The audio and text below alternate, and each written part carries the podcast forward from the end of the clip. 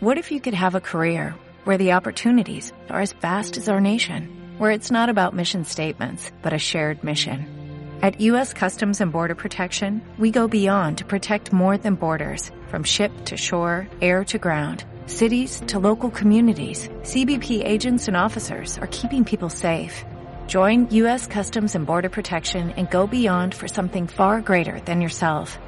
Learn more at cbp.gov/careers.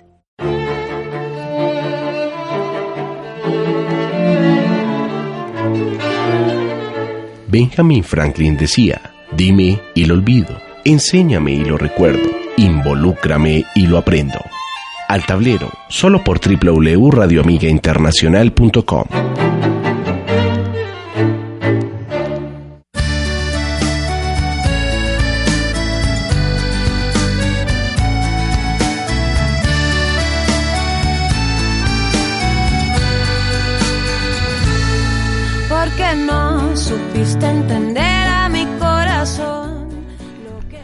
Hola a todos, mis queridos escuchas, mis queridos, eh, bueno, Facebook videntes.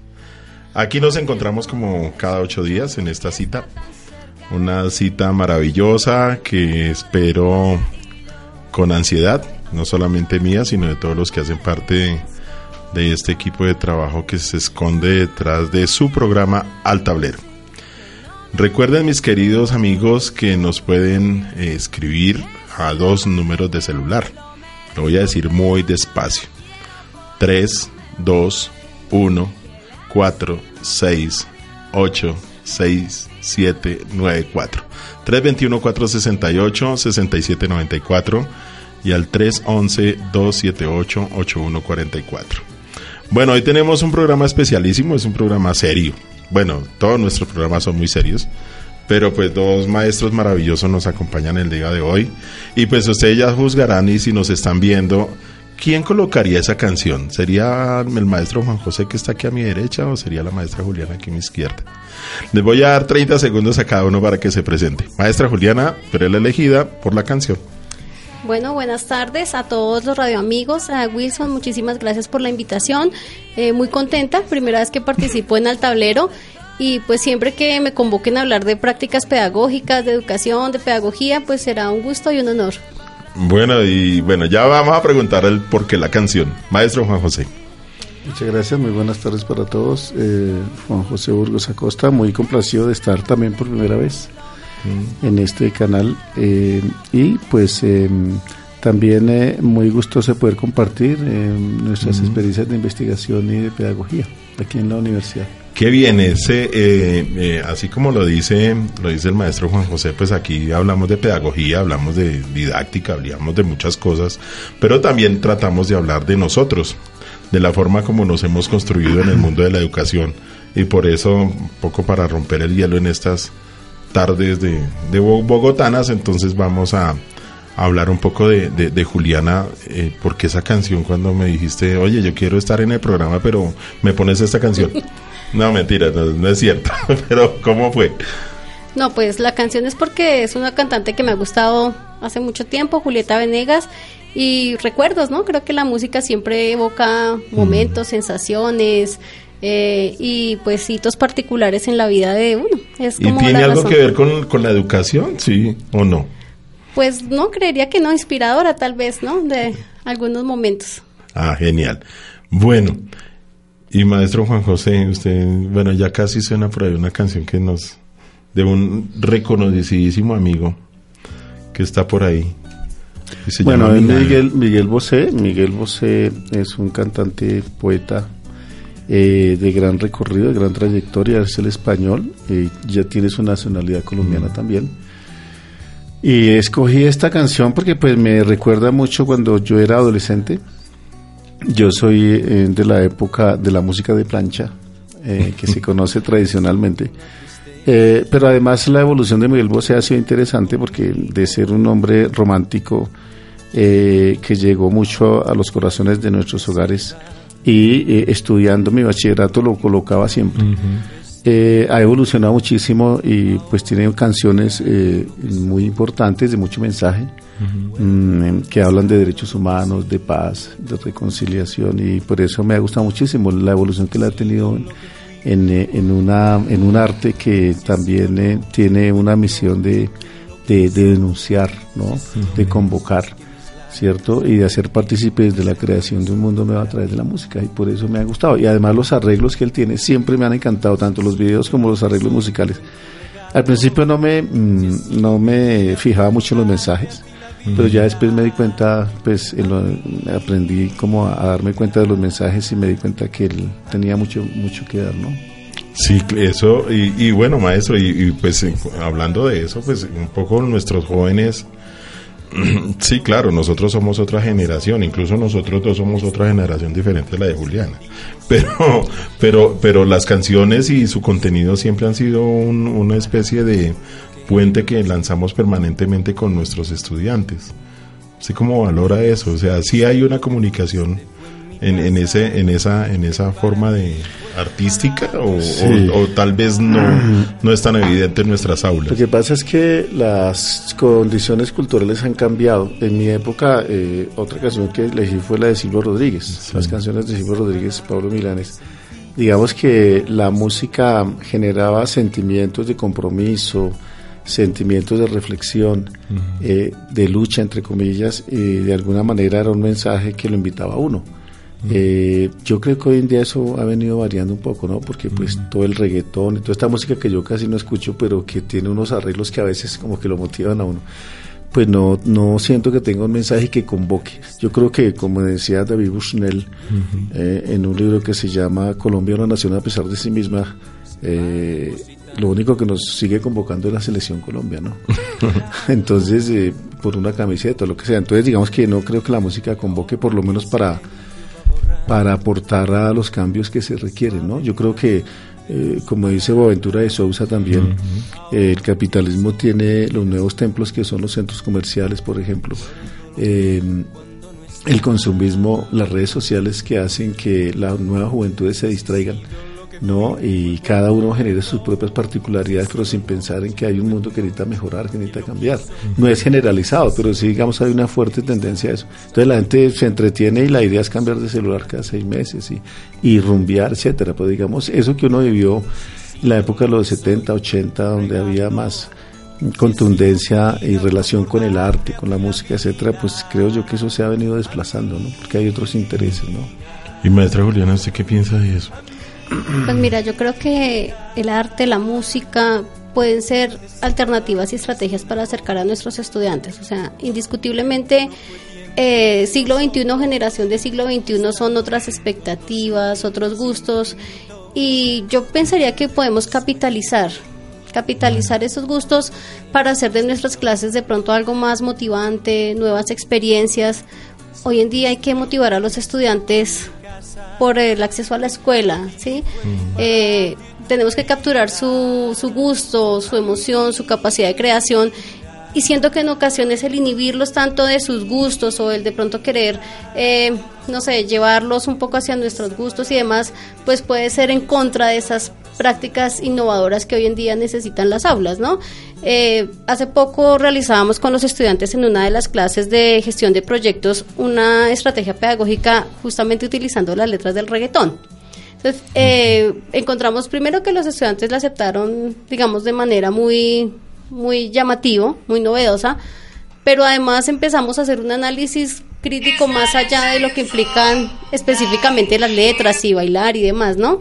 Entonces, en ese sentido, creo que lo que hay es que capitalizar esas nuevas energías, por supuesto, que uno a veces no encuentra mucho sentido en ciertas eh, letras, en ciertos mensajes. Y si uno analiza, pues uno añora un poco esas canciones que decían algo, algo más.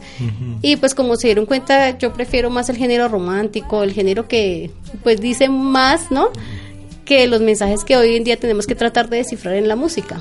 Pues, pues de alguna otra manera, eh, eso que se está planteando aquí en la mesa, a ver, nosotros eh, traemos estas canciones porque hacen parte de nuestra sí, de nuestra vida expresiva y nos ha formado y nos ha jalado en algún momento de nuestras vidas.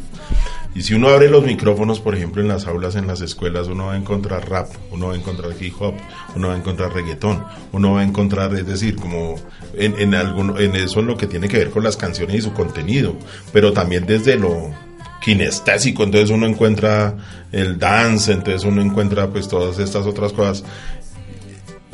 Y yo lo que en muchos de mis compañeros es cuando se abren esos espacios, oh sorpresa, no se alcanza a entender y a comprender lo que nos están planteando pues estas culturas juveniles, decía Feisa, ¿no? las aldeas de, de pelados, ¿no?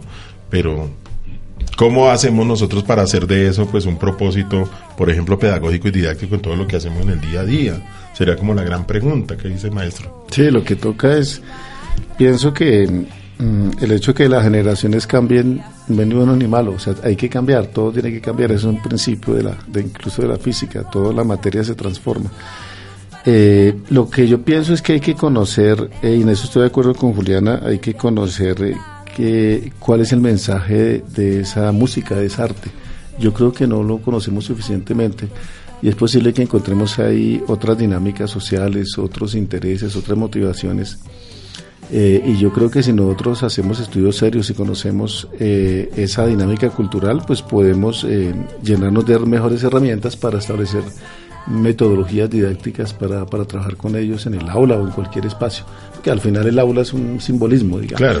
Hoy en día nosotros aprendemos de muchas maneras, tal vez más afuera que adentro, por decirlo. Mm. Entonces el aula es un espacio metafórico.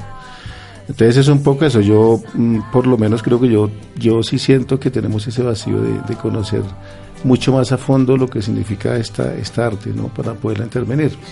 Porque, digamos, nosotros a veces lo decimos en el discurso, pero en la práctica estamos enseñando lo mismo.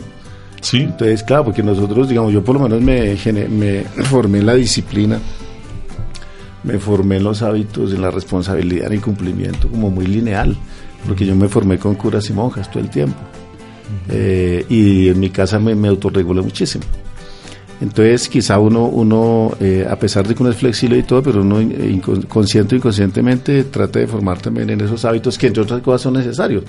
Y que yo creo que yo creo que se están perdiendo. También hay un libro publicado en el 2005 de, de Howard Gardner eh, que habla de las cinco mentes del futuro. Y una de esas cinco mentes la llama la mente disciplinada que es necesaria para el siglo XXI y en esa mente disciplinada él habla de dos de dos eh, de dos bifurcaciones que tiene esa mente una que es la mente eh, que tiene la disciplina que tiene que ver con la interdisciplinaridad cierto los diferentes campos del conocimiento, cómo interactúan, y la otra, los hábitos, que me parece muy importante. Él hace énfasis en el vacío que hay en las nuevas culturas de no, tener ciertos hábitos. Y evidentemente yo creo que sí es necesario tener ciertos hábitos. Yo, yo peleo con Foucault muchísimo y peleo con los Foucaultianos en muchas cosas, porque pues Foucault criticó muchísimo las sociedades disciplinares. Me acuerdo que un profesor en la Javariana que era experto en Foucault nos decía que cuando Foucault, un estudiante le preguntó, eh, bueno, ¿y entonces qué hacemos? Pues porque pareciera que las instituciones son malas. Entonces, ¿qué hacemos? Y cuando él iba a responder, se murió. Murió en el año 84. Y lo único que alcanzó a dejar fue un escrito pequeño, según nos decía ese profesor, que hablaba sobre las eh, contraculturas. Que Foucault era una persona que también marchaba ¿no? en Europa. entre otras cosas porque él fue discriminado por su condición homosexual. De hecho, él fue uno de los que murió de SIDA, de los primeros que murió de SIDA. Entonces, eh, pero yo peleo con eso porque yo sí pienso que, eh, y lo he escuchado también en muchos debates, yo creo que entonces una sociedad tiene que tener algo de disciplina y de control. Una sociedad que no tiene disciplina y control creo que es una sociedad anárquica, a mi juicio. Entonces yo creo que mm, mm, no se trata de no generar democracia, no se trata de la violación de la de la libertad de las personas, sino que sí se necesita cierta, cierta sociedad más disciplinada y menos anárquica de la que estamos viviendo en un país, por ejemplo, como Colombia, donde la gente eh, no le interesa colarse o no le interesa violar las normas, como decía Boco, se va por la, el camino más fácil. A mí me parece que eso es fundamental eh, en la sociedad y por eso, claro, eh, recuperar toda esa, esa nueva cultura, pero también formando nuevos hábitos. Yo siempre me acuerdo de la frase de Giovanni Gianfrancesco, eh, que nos decía que a pesar de todos los cambios que hay en la sociedad, hay dos instituciones que se niegan a desaparecer y quién sabe si irán a desaparecer, decía Giovanni Gianfrancesco. Una que es las religiones, incluso físicamente siguen apareciendo en las iglesias. Y la otra es la educación, o sea, la gente sigue creyendo eh, en la educación.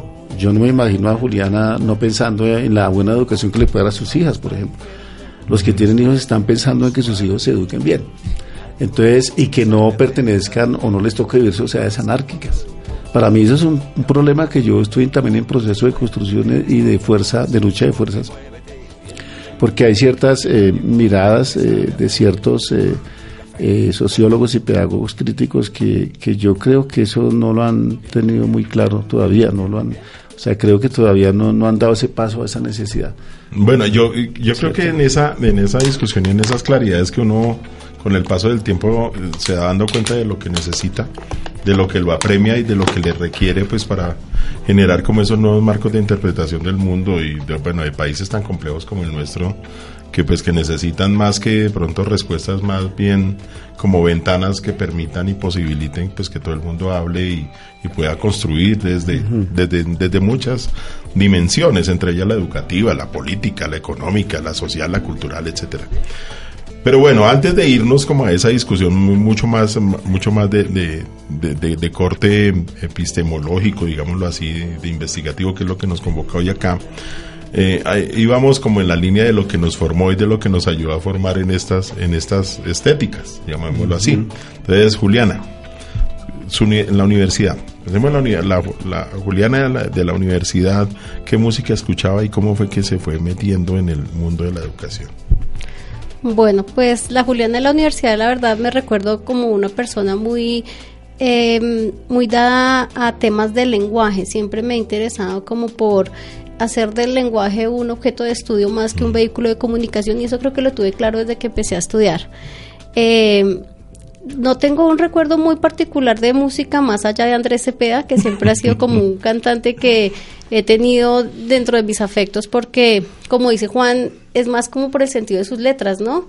Y pues porque también marcó una época fundamental de mi historia eh, emocional, personal y afectiva. Justamente estamos hablando cuando tenía 18 años en adelante y pues coincidía con que era un cantante de moda y demás y pues recuerdo estar haciendo mis trabajos y estar en toda cuestión académica un poco acompañada, es como una banda sonora, ¿no? Cuando uno piensa en fases de su vida es como si tuviera unas... ¿Te escuchas Andrés Cepeda con tus hijas?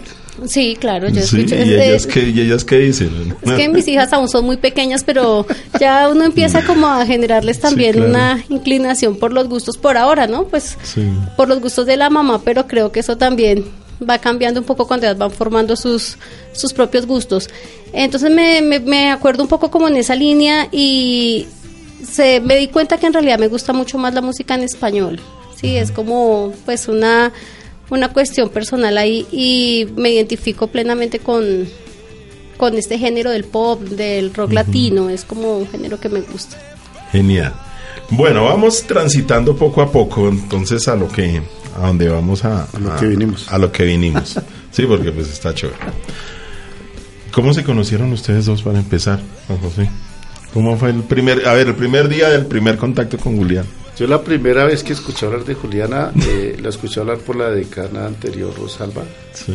Me dijo, ah, lo, digo porque lo escuché, me dijo, eh, Juliana es una mujer muy inteligente, me dijo. Entonces ella es la directora, la coordinadora de investigaciones, háblese con ella. Pero lo primero que me dijo fue eso. Y así fue como la conocí a ella. ¿Hace cuánto fue eso? Eso fue hace como cinco años. Más o menos. Eh, al principio me parecía un poco seria, pero ya después fuimos como, como conversando como compañeros y bien. esa fue la primera imagen que tuve. Algún día ya entró a la oficina, estábamos hablando de, creo que de la mm, clasificación de conciencias, alguna cosa. Ella me pregunté que cómo ha quedado yo clasificado en conciencias, creo. Eh, y sí, allí nos, fueron, nos fuimos conectando y, después ya participamos en un proyecto de investigación. Eh, porque pues yo la invité a ella eh, porque tocaba hacer la investigación no personal sino con otra persona en grupo. ¿Y Juliana cómo fue la primera impresión con el maestro Juan José? Algo similar, me acuerdo, no sé, no tengo muy claro, Juan, como 2014 más o menos. 2014, agosto, septiembre. Fue una época en la facultad donde hubo una figura de los doctores era como en realidad me acuerdo de ese momento y la decana me dijo, él debe hacer una investigación, por favor Juliana, pues esté como al tanto del proceso de que va a llevar el doctor Burgos en la facultad.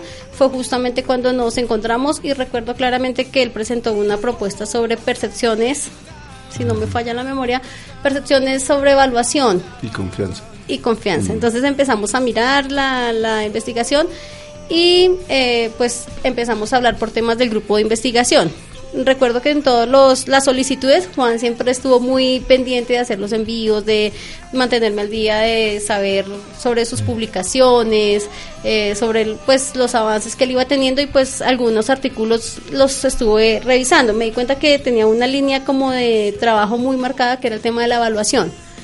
Algún día en una conversación informal le dije, pues esperemos a ver en qué momento podemos hacer algo juntos eh, en términos de investigación y pues luego fue cuando se generó la convocatoria Julio César García 2018. Miramos los términos de la convocatoria, en ese tiempo estaba Stephanie, otra compañera de la unidad de investigaciones, y pensamos en Stephanie Moncada, y pensamos en conformar un equipo de investigación. Eh, luego Stephanie pues se va a hacer estudios doctorales fuera del país y nos quedamos los dos con otras personas de la Universidad Colegio Mayor de Cundinamarca y otra persona de la universidad como en la línea de sacar adelante el proyecto y mirar a ver que emergía de esta investigación. Y bueno, eh, hablemos un poquito de eso. Bueno, ya se mencionó el Colegio Mayor de Cundinamarca. Maestro Juan José, ¿usted qué hace en el, en el Mayor? En el Mayor de Cundinamarca, eh, pues soy profesor de planta, yo cursé hace cinco años. Eh, y trabajo como allá hay una figura que se llama jefatura de campo. Entonces soy jefe o era jefe de desarrollo personal y social. Ya este año me cambiaron el, a partir del otro periodo me cambiaron el, plan. Pero al lado de la gestión que hago, en estos momentos, ¿cómo estoy trabajando? Estoy trabajando apoyando a vicerrectoría académica, eh, rotando por diferentes programas, eh, haciendo diferentes tareas, capacitación, etcétera, algunos talleres y estoy dando clase, dos horas de clase, eh, doy en investigación eh, los estudiantes de primer semestre y de segundo semestre. Y otra cosa que hago es desarrollo profesoral eh, e investigación propiamente dicha, que es lo de, los proyectos que pasamos cada año. Genial. ¿Y la maestra Juliana a qué otra institución le dedica todo su tiempo? Mm, yo soy docente de la Secretaría de Educación, me desempeño básicamente en el área de lengua castellana y pues estoy en este momento apoyando el proyecto de la media integral en el Colegio Miguel Antonio Caro también. ¿Cómo hacen? Bueno, eh, bueno, ya lo del maestro José está claro en términos de evaluación y esas. ¿Y tú, cómo, la maestra Juliana, cómo combina eh, desde, desde el saber pedagógico y didáctico, digamos, la experiencia de, de aula de colegio con, con la universidad? Pues mira, yo pienso que es una, una experiencia muy enriquecedora, tanto a veces como un laboratorio porque es como la forma en donde se materializa todo aquello que yo he venido percibiendo en la investigación y de hecho en muchas ocasiones las mismas problemáticas de investigación salen de mi aula de clase como docente de colegio. Eh, vale aclarar que yo hice maestría en docencia, entonces siempre me han interesado un poco los problemas relacionados con educación y pedagogía. Mi primera investigación formalmente dicha fue sobre formación docente. De allí hay algunos productos, algunas reflexiones importantes y pues he estado siempre como en este tema de, lo educativo. Me llamó la atención pensar en la evaluación porque siento que es una de las debilidades de nosotros como profesores. por como, subjetiva, por como objetiva. Sociedad, como todo. Entonces, a veces uno eh, empieza a confrontarse con temas de justicia, de una cantidad de connotaciones que tiene la evaluación y pues justamente por eso me parece interesante conocer un poco. Yo creo que estoy en el proceso de formación frente a, ese tema también. He descubierto muchas cosas eh, frente, frente al tema, pero creo que cada vez que uno escoge una línea de investigación, pues finalmente lo que encuentra es una oportunidad, ¿no? Una oportunidad para fortalecer las propias prácticas, para caminar por otros campos eh, de, relacionados con el quehacer. Entonces, pues estoy fascinada por el tema, sin embargo, eh, estoy mirando también ahorita unos temas sobre culturas juveniles y creo que todo esto se articula no solo con mi trabajo de colegio, sino pues obviamente con el todo mi campo de qué hacer de, en la formación de, formadores. Me parece que es un aporte fundamental para los futuros licenciados. Sí, si hay tantos vacíos, eh, y se la planteo, es la misma pregunta para los dos tantos vacíos en evaluación, o sea, en la forma, en el contenido.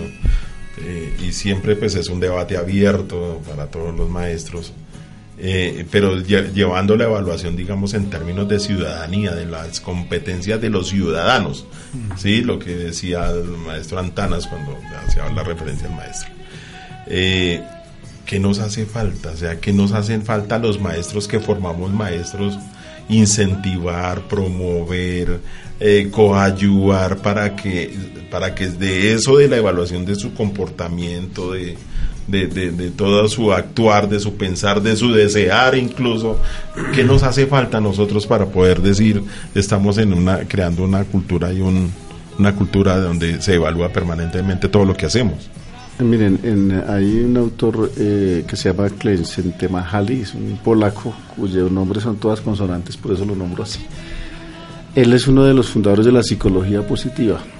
Eh, me acuerdo mucho eh, porque creo yo que Antanas Mocos y todo este movimiento de, de la formación ciudadana tuvo que ver mucho con eso. ¿En qué sentido? Para responderle su pregunta. La psicología positiva plantea lo que los griegos plantearon hace 2500 años y es que los seres humanos debemos autorregularnos. Yo creo que la evaluación tiene mucho que ver con eso. De hecho, mi primera investigación aquí sí tuvo que ver con autorregulación. Porque eh, hay un término, dos términos griegos, uno que se llama autotelia, que es volver sobre sí mismo, y otro que se llama teleológica, o es decir, el telos es un fin. Entonces, eh, la capacidad de autorregularnos es que nosotros hagamos las cosas por gusto y gratificación y no por necesariamente eh, esperar un castigo u obtener un premio. A mí me parece que eso es clave. Cuando uno hace las cosas eh, por recibir un premio o evitar un castigo, me parece que ahí empezamos a fallar.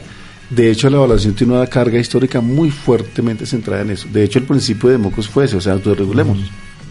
La norma, la alineación entre norma, ley y moral tiene que ver con eso. Autorregulémonos eh, y gratifiquemos, sintámonos bien no colándonos, por decir, no rompiendo la norma, por decir, eh, respondiendo a un parcial o a una evaluación o lo que sea con gratificación.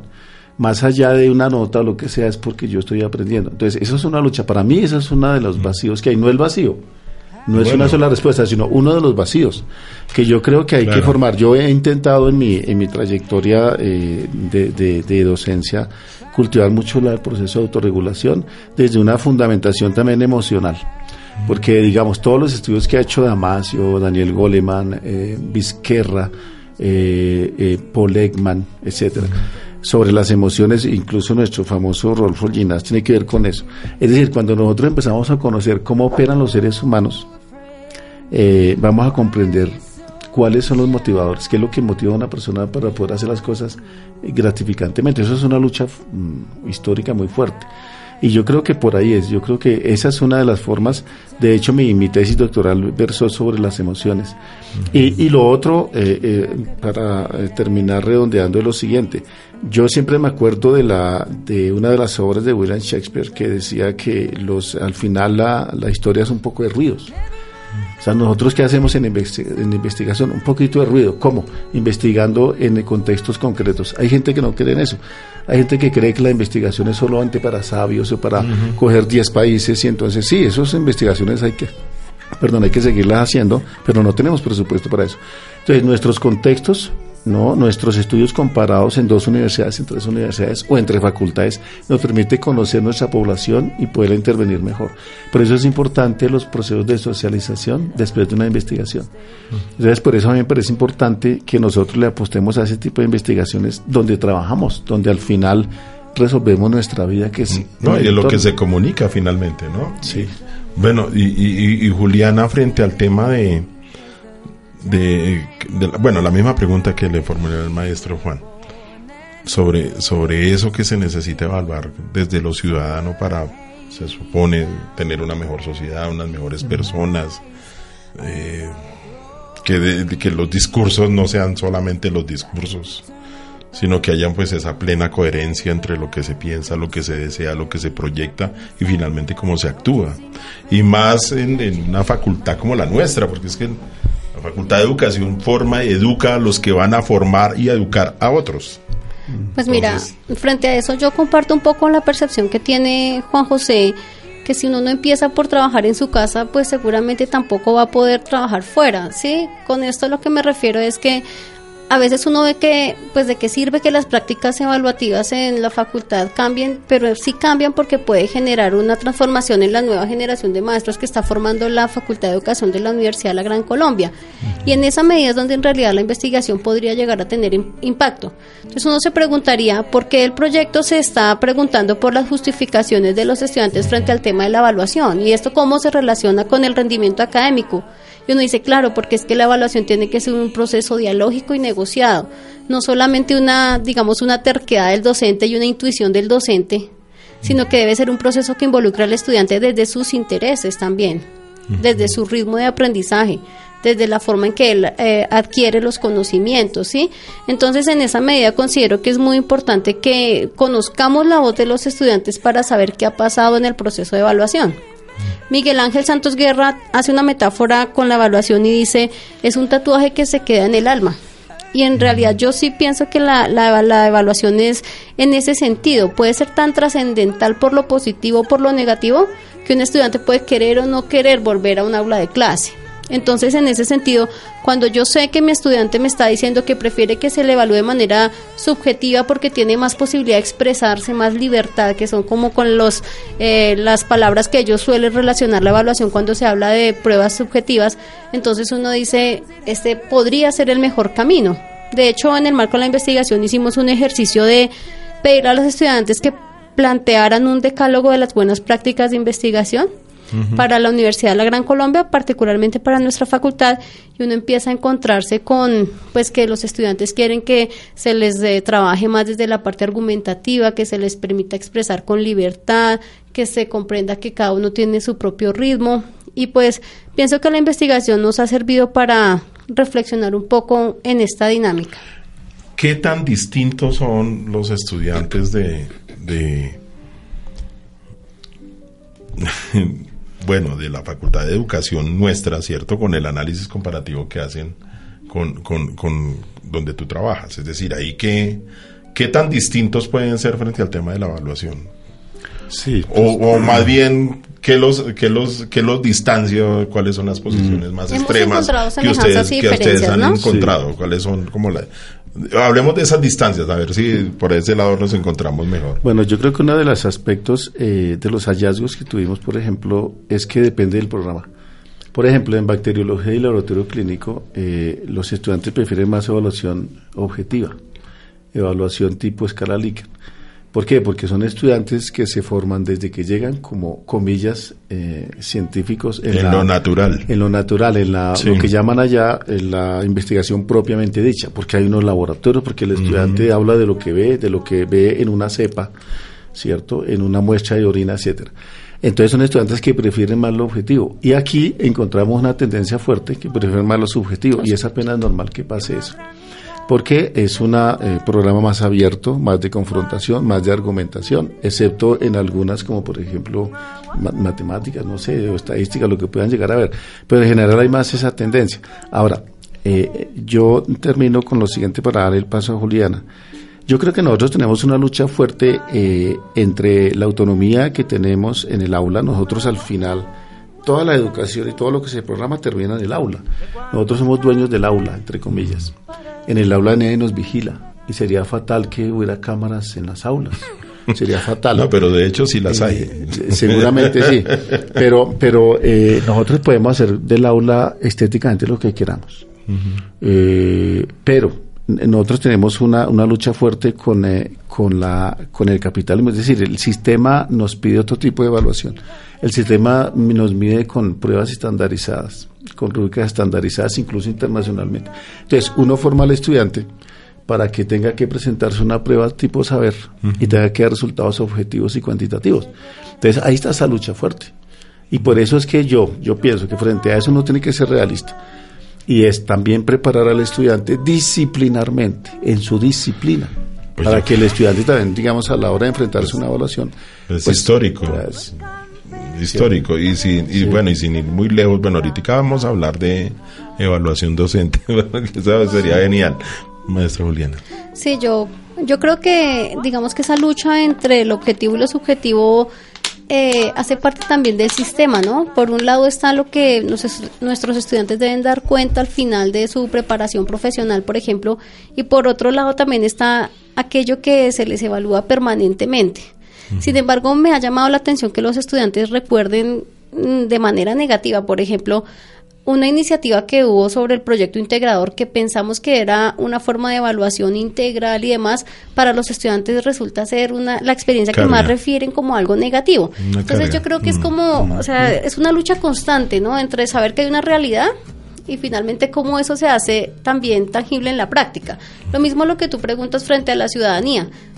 Es como que tú sabes que está ahí toda la problemática pero es más allá de saber que está ahí porque es un asunto de conciencia, un asunto de reflexión, un asunto de sensibilización interior como sujeto que hace parte de, de, una, de una sociedad y en consecuencia que tiene una responsabilidad con el otro, ¿no? Eh, sin embargo, yo quiero mencionar que veo como una oportunidad también en términos de la evaluación del proyecto educativo de la facultad, que en este momento plantea tres pilares fundamentales. Uno, pues articulado con las habilidades para el siglo XXI. Creo que si logramos preparar un poco a nuestros estudiantes en esta en materia de habilidades para el siglo XXI, también habremos ganado un poco frente a esta responsabilidad como ciudadanos y como eh, para generar conciencia frente a su rol, digamos, en el universo, ¿no? El otro está en temas de educación y pedagogía, que, eh, perdón, y tecnología, que es un, pues, un elemento fundamental. Y por otro lado, el tema de la neuropedagogía. Entonces creo que aquí lo que se nos presenta a los maestros también es como una amalgama de posibilidades para empezar a transformar nuestras prácticas, incluido la evaluación, cómo empezar a, evaluar a nuestros estudiantes en onda de este proyecto de la facultad. Pero en el fondo, y estaba como lo que se estaba planteando, en el fondo sigue siendo pues esa contradicción entre esas dos grandes eh, ejes, entre esos dos grandes polos de lo subjetivo y lo objetivo, independientemente del campo que se explore. Porque entonces, por ejemplo, cuando uno camina en los, en, los, en, el, en, el, tema de la autoevaluación, la coevaluación, la heteroevaluación, y resulta que todo eso se convierte finalmente en unas visiones bastante, pues digámoslo, digámoslo así como parciales de, de lo que pasa en el aula uno diría, uno diría, oiga, aquí eh, de pronto miremos un poquitico más como lo dice el, el maestro Dubán, ¿sí? De allí a la Universidad Distrital cuando empieza él a trasegar en los temas del conocimiento didáctico del contenido, el CDC, ¿sí? que uno llegue y dice, uy, pucha, entonces, ¿cómo hacer para que dicho conocimiento, ¿cierto?, sea o sea, no tenga tantos obstáculos para que fluya en el aula y por fuera de ella, ¿cierto? Y, y asimismo, pues se generen pues modelos de evaluación pues como más tranquilos, menos, tensionantes, como menos complejos y difusos pues para la persona porque es fácilmente pues desbordable en muchas cosas. Eh, miremos la noticia que salió hace como unos 15, 20 días a propósito de una maestra que estaba presentando y haciendo su video para poder ser escalafonarse y para poder ser promovida en su escalafón y le dio un infarto y se murió. Y eso fue terrible, o sea, es terrible y entonces volvió otra vez el, tema de la discusión y cómo las tensiones se van finalmente sobre el individuo y son tan difíciles de sortear. Y eso es lo que nosotros tenemos a nuestros maestros en el aula. No sé, maestro Juan José, que tenga que decir al respecto. En, el, en, la, en el estudio de antecedentes que hicimos, eh, nos encontramos con una serie de, hallazgos eh, en varios países sobre lo que los mismos estudiantes piensan en términos de las rúbricas de evaluación. Por ejemplo, me llamó, me hizo acordar de uno que encontraron en España, donde a propósito de la evaluación, coevaluación y heteroevaluación, los estudiantes marcaban un porcentaje altamente negativo frente a las preferencias de esos tipos de evaluación. ¿Y cuál era la justificación que daban? Según ese estudio mostraba que eh, ponían en riesgo la disciplinaridad del conocimiento, lo ponían en riesgo, porque al final decían algunas narraciones, porque fue mixta que se hizo, eh, los estudiantes decían cualquier cosa, o sea, eh, empezaban a evaluarse casi que para sumar, pero no, no evaluar el conocimiento, y más el conocimiento, el aprendizaje, porque hay una lucha fuerte. Nosotros aquí decíamos en uno de los hallazgos, los estudiantes al parecer lo que mm, mm, evaluaron más fue el el, em, la rúbrica como tal eh, y no el conocimiento, no el aprendizaje. ¿sí? O sea, tienen más eh, preferencias por cierto tipo de rúbricas, pero eso no necesariamente está alineado con lo que si aprenden o no aprenden. Eso es bastante poroso. Entonces, eso, eso me parece importantísimo porque ahí hay una lucha de fuerzas mm, muy grande porque el Eso es otra tesis. Eh, claro, eso es para, para seguir investigando. Yo Claro. creo que yo sí pienso que hay un vacío. Yo eh, sobre eso eh, he tenido unos debates. Yo creo que hay un vacío en la forma como nosotros también fundamentamos a los estudiantes en nuestras disciplinas y en la forma como los estudiantes responden también a una evaluación. Es que el estudiante, querámoslo o no, tiene que manejar unos contenidos, tiene que manejar unas fórmulas, tiene que manejar unos conceptos para poder responder Claro. en una disciplina determinada. O sea, un médico tiene que saber que hay unos sistemas, sistema sanguíneo, sistema muscular. O sea, el médico tiene que tener muy buena memoria, por ejemplo, para poder saber qué es un movimiento peristáltico, antiperistáltico, qué es un píloro, qué es un cardio, cómo está constituido el cerebro, etcétera. Pero tiene que aprendérselo. En la Universidad Nacional, o sea, las, evalu- las evaluaciones más duras son las de medicina. El que saca 3-3 es un duro, porque le ponen a usted un poco de cabezas y en cada cabezas cabezas de, de- de- difuntos y en, cada le uno le ponen nombres y empieza tiene que ap- aprender a, generar esas relaciones no solamente aprenderse el nombre sino generar las relaciones. Y por eso eso es simplemente un ejemplo. En el caso de nosotros los de las ciencias sociales yo creo que hay un vacío fuerte. Yo aquí he tenido eh, en mis años que llevo aquí estudiantes de derecho de último semestre de derecho. Y lo que ellos mismos decían, a nosotros nos falta cultura también, cultura académica, porque se quedan solamente en el análisis de la ley y eso es cierto, escasamente, no, no todos. Eh, y pusimos casos, yo me acuerdo que trabajamos en una película que se llama El Señor de las Moscas, donde hay una película Sí. que fue prohibida, donde hay unos niños que se matan entre sí y comenzamos a hacer un juicio, si los niños debían ser condenados o no, etcétera. Y surgieron unos, unos debates de, a partir de la ley interesantes pero no todos debatían, eh, al- no todos pareciera que manejaran ni siquiera lo- el campo disciplinar, pero no hacían análisis sociológico tampoco. Entonces, uno sí ve que, digamos, en, la, en general eso es un problema cultural, el problema del rendimiento académico y de la evaluación es un problema cultural, ni siquiera es un problema de una, de una facultad o de una universidad. Pero el hecho de tener estudios eh, eh, contextualizados nos permite comprender un poco el fenómeno e intervenirlo y poderlo comunicar, poderlo publicar. Yo me acuerdo que la, la- mi investigación anterior sobre confianza pública fue publicada en una universidad argentina. A mí me parece bueno, y la han citado. Entonces uno dice, hombre, mire, están haciendo allá en la Universidad X, están haciendo un proyecto. Y pasó por unos pares y la, la aprobaron. Y uno dice, mire lo que los hallazgos que hemos encontrado. La gente puede empezar a mirar cómo funciona y empieza a mirar coincidencias. Eh, mire cómo el problema no es solamente nosotros, sino también están investigando. Entonces yo creo que las investigaciones eh, son importantísimas. Sería fatal que una universidad perdiera ese, ese enfoque de investigar, más allá de responder a acreditación que hay que responder. Yo sí, creo eso que, es importante, ¿no? Pero eh, pero y ahora hay otro dilema y, y es y con eso termino es que no todos los profesores tienen que ser investigadores. A mí me parece absurdo que haya universidades que por norma digan usted tiene que investigar, tiene que no. La- yo creo que hay muy buenos profesores, sí, muy buenos docentes que no necesariamente son investigadores o que tienen unos niveles de investigación, porque eso está en discusión. si Arnac, tienen- por ejemplo, si tiene un, tienen, si tienen horas en el... por eso, o sea, esas eh, entonces, yo creo porque la investigación tiene unos niveles también, de lo más simple a lo más complejo. Sobre eso se ha escrito Claro. mucho.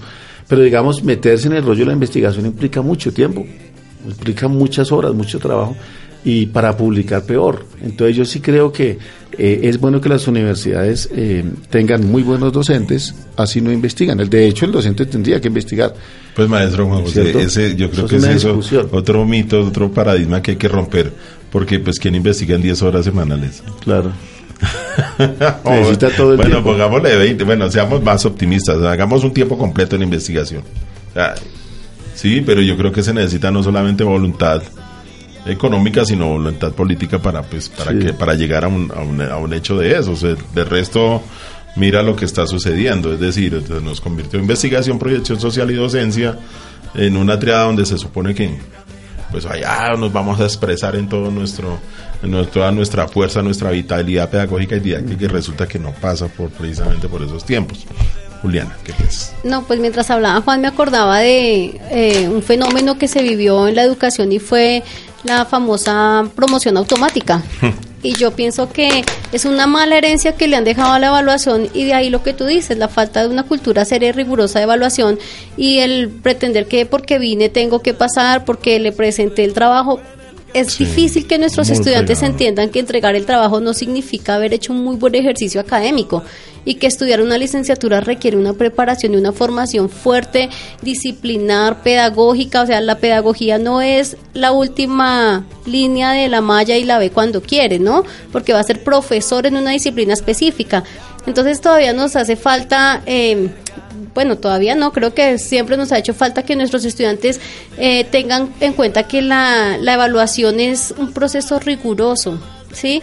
Independientemente de que sea un proceso dialógico, que sea un proceso consensuado, sí da cuenta de unos mínimos en suma que un estudiante debería alcanzar para profesionalizarse, ¿sí? Creo que eso es algo que no se debe desconocer y el relativismo en ocasiones hace que pues todo está bien, todo funcione, pero creería que en esa medida sí hay que repensarnos un poco ahora, ni hablar de la autoevaluación, por ejemplo, cuando uno le da al estudiante la oportunidad, no le da, es digamos que menester de la clase que el estudiante se autoevalúe.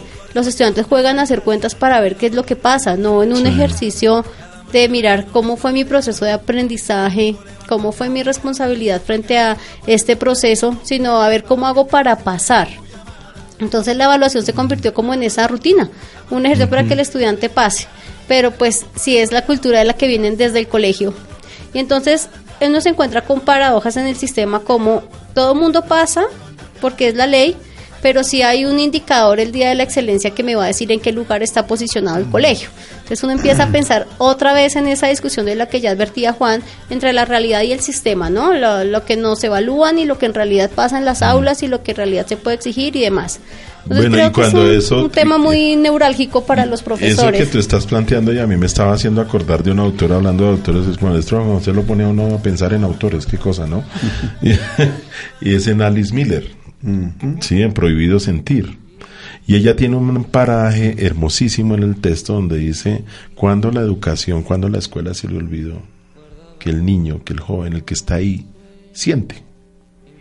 Entonces es el divorcio enorme entre los cuerpos disciplinares de las asignaturas, de los campos de saber y la vida cotidiana del, del, del sujeto. Entonces uno dice, ¿hasta qué, ¿hasta qué punto, por ejemplo, esa vida cotidiana se puede volver un objeto de investigación para, la- Sí. para evaluar? O Mire, sea, hay, hay dos, es una dos cosa documentales. genial. Hay dos documentales. La pedagogía blanca y la pedagogía negra son las dos categorías que maneja ella. Correcto. Hay dos, dos películas eh, famosas, una en el 2014 que se llama La educación prohibida y la otra que hice en, Gael el, García. 2000 en el 2017, que es algo parecido, pero me gustó más la, la primera, que se, se promovió desde Argentina y entrevistan a una serie de profesores latinoamericanos. Es muy buena esa película y precisamente esa película comienza con el mito de la caverna, ¿no? Y entonces pone, pone ejemplos de caso. Está, está muy bien hecha la película, eh, eh, pero a mí me, siempre me genera interrogantes. Yo, yo creo que en ciertos círculos académicos eh, a mí se me puede tildar como conservador, pero ojalá que sea con mayúscula y no con minúscula. ¿Por qué? Porque es que mm, a mí me parece que si uno mira esas dos películas, uno se da cuenta entonces qué tipo de formación. Claro, hay unas cosas muy importantes, muy ciertas, hay unas críticas fuertes que la educación es una cárcel, que la educación es fastidiosa. Llegan a decir, aquí hay un paisa que lo entrevistan y dice la educación para los niños es un fastidio, porque lo ven como una cárcel, etcétera.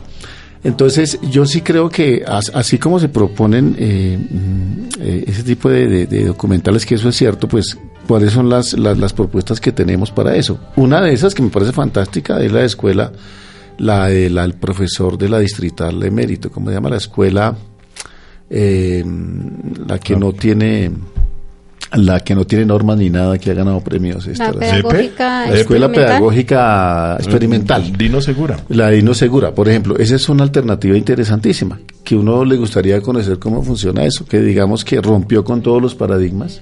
Yo la conozco muy de cerquita. Eh, habría que mirar. cómo funciona. Bueno, yo voy a Eh, empezar el módulo no sé. del diplomado. Esto sería interesantísimo eh, mirar eso. Pero uno dice, el mer- es, es lo curioso, para mí es una, un conflicto existencial y vocacional.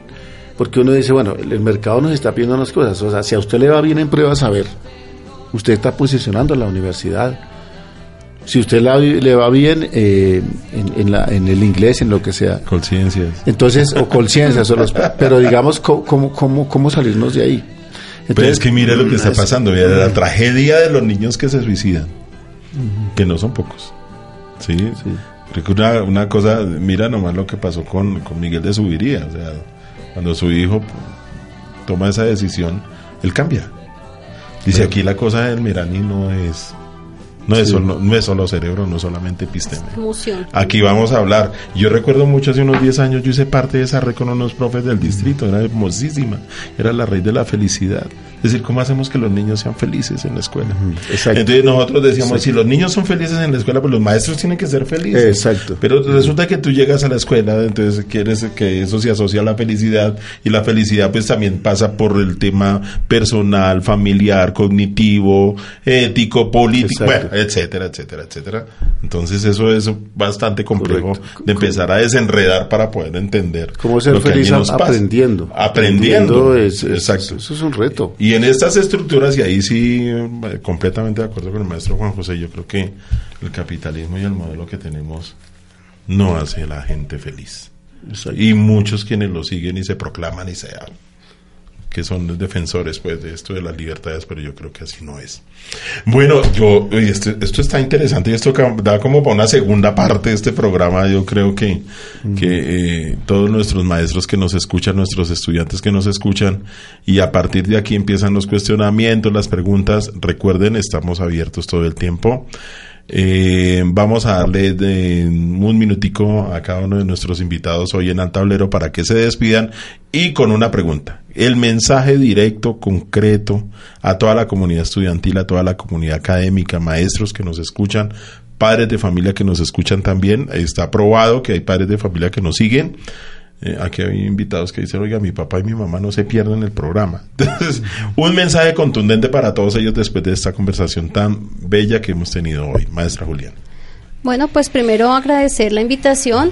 Eh, segundo, dejarle a todos los radioamigos el mensaje sobre eh, la responsabilidad que tiene cada uno en su proceso de formación, independientemente de la carrera, la modalidad, el momento de su vida en el que se encuentren participando en algún escenario académico, eh, hay que verlo como una oportunidad. El aprendizaje y el conocimiento siempre serán una oportunidad y creo que si responsablemente asumimos ese rol y ese compromiso, seguramente vamos a tener mejores resultados. Eh, igualmente, eh, esperamos a partir del 8 de agosto poder compartir con ustedes eh, los productos de esta investigación. Próximamente estará saliendo el libro, el artículo. eh, hemos hecho diferentes Tengan la plena seguridad y si quiero que se comprometan aquí de una vez conmigo y con toda la audiencia. El lanzamiento del libro lo podemos hacer acá. Entonces haremos O por el lo menos una futuro parte. lanzamiento, por lo menos vendremos a mostrarles una parte Perfecto. y queremos compartir con la comunidad académica, como dice Juan, que es importante empezar a investigar desde nuestros problemas cercanos, de nuestro contexto inmediato y queremos mostrarles lo que piensan nuestros estudiantes acerca de la evaluación y cuáles son sus preferencias en relación con este proceso que hace una parte fundamental en su formación. Muchas gracias a Wilson, a Juan por compartir este espacio y pues por el trabajo que hemos realizado juntos para sacar adelante esta investigación. Perfecto. Gracias, profesor, por habernos invitado. Re- Realmente me siento muy complacido, muy contento. Eh, como tres cositas. Lo primero, eh, la evaluación es un proceso de construcción. Hay que seguir trabajándole, hay que seguir estudiando el, el tema. Eh, segundo, yo invito a la comunidad, a los padres de familia, a los profesores, a los eh, estudiantes que nos están viendo, para que no renunciemos a la autorregulación. A mí me parece que es fundamental la autorregulación. Yo creo que no es solamente para la universidad, sino para la cultura en general. Yo creo que nuestra cultura colombiana, nuestra idiosincrasia colombiana requiere muchísima autorregulación, requiere disciplina, requiere experimentar la norma como un medio, no como un fin. Las normas son necesarias. Yo creo que no se puede renunciar a eso. Necesitamos una sociedad más organizada, necesitamos una sociedad de autocontrol, una sociedad que realmente eh, refleje el progreso, el progreso en las relaciones humanas, el progreso en el conocimiento, en la tecnología, etcétera. Y tercero, eso da para otro programa, es las grandes debilidades que tenemos en la lectoescritura. A mí me parece que eso es fundamental Y eso es un vacío que yo he venido captando en los diferentes escenarios. Y es que eh, por la cultura en la que vivimos la gente ha dejado de escribir. Le cuesta muchísimo escribir y yo debo confesar aquí que mi primera clase de postdoctorado fue eh, escritura científica. Fue mi primera clase, que me lo dio un profesor de la Universidad Nacional. Escritura científica. Es cómo escribir. O sea, creo que, es, yo me puedo demorar, le digo a mis estudiantes, me puedo demorar haciendo, planteando un problema, un parrafito mediodía. Y por eso con ahorita no se puede hacer investigación. Tiene que ser tiempo completo. Yo sí le agradezco a la universidad que me haya dado esa oportunidad de, investigar. Bueno, creo que gracias maestro. Esto, y vuelvo y repito, esto va para una, un, un, segundo evento. De, les recuerdo a todos ustedes, estamos en www.radioamigainternacional.com, su programa Al Tablero y nos vemos en ocho días. Un cordial saludo para todos los que nos han visto y los han escuchado. Hasta pronto.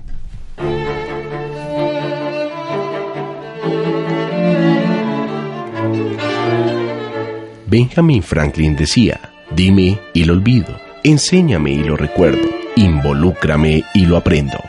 Al tablero, solo por www.radioamigainternacional.com. O'Reilly Auto Parts puede ayudarte a encontrar un taller mecánico cerca de ti. Para más información, llama a tu tienda O'Reilly Auto Parts o visita oreillyauto.com.